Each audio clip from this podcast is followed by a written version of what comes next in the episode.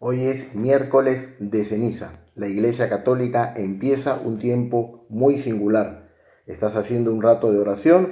Me parece muy bien que escuches estos audios y para explicarte en qué consiste este miércoles de ceniza, quiero contarte la anécdota de un amigo, un amigo que ha viajado a otro país para estudiar pero no solamente para estudiar, también él, piensa quedarse en ese país, un país lejano, es un viaje de más de 10 horas en avión. Y claro, la despedida que él ha tenido no es una despedida porque se va cuatro meses o cinco meses. Él termina la universidad y piensa buscar trabajo en ese nuevo país y quedarse ahí.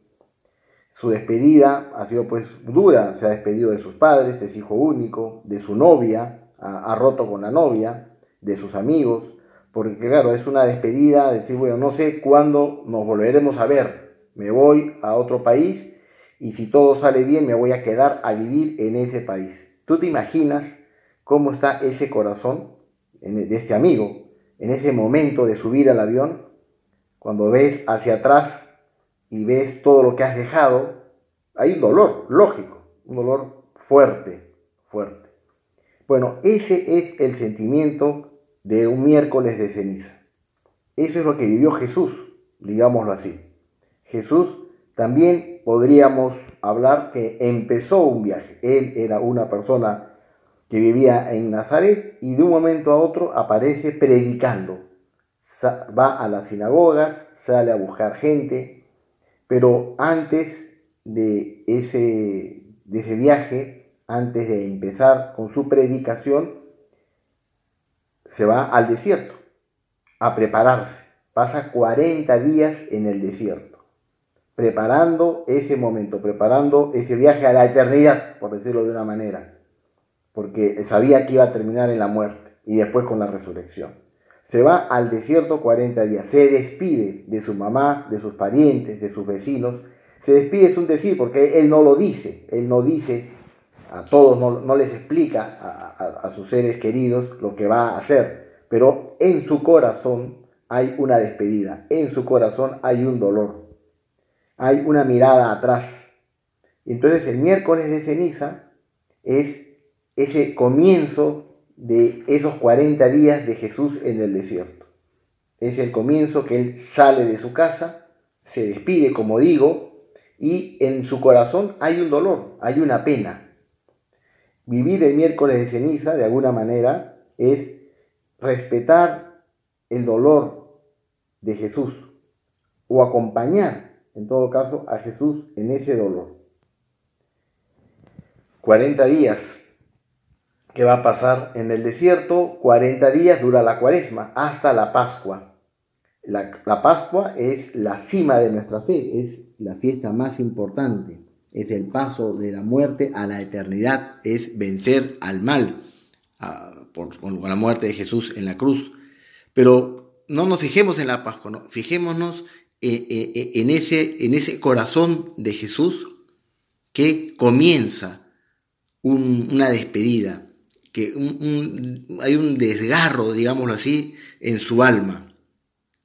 Y nosotros, ahora que estamos en este miércoles de ceniza, estamos tú haciendo un rato de oración, yo también haciendo un rato de oración al Señor, le decimos, dile al Señor, Señor, quiero, quiero sentir tu pena, quiero solidarizarme contigo, quiero, quiero acompañarte eh, en, en ese sentimiento que tú tenías.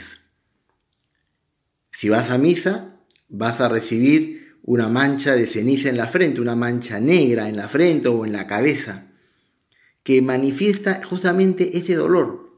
Algo parecido cuando tú de repente si eres aficionado al fútbol o a otros deportes, a veces los jugadores salen con un crespón negro o con una cinta negra en su brazo.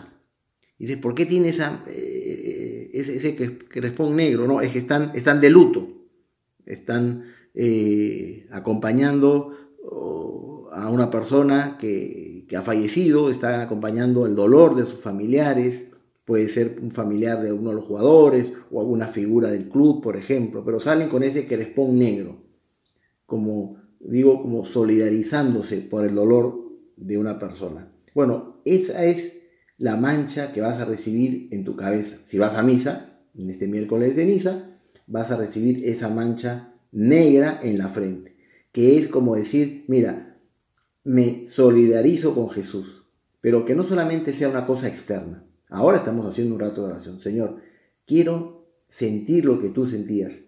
Me doy cuenta de ese dolor que significó para ti empezar ese retiro en el desierto, ese salir de tu casa, ese despedirte de tu mamá que, querías tanto, ese también despedirte de, tus parientes, de tus amigos, para empezar una nueva vida.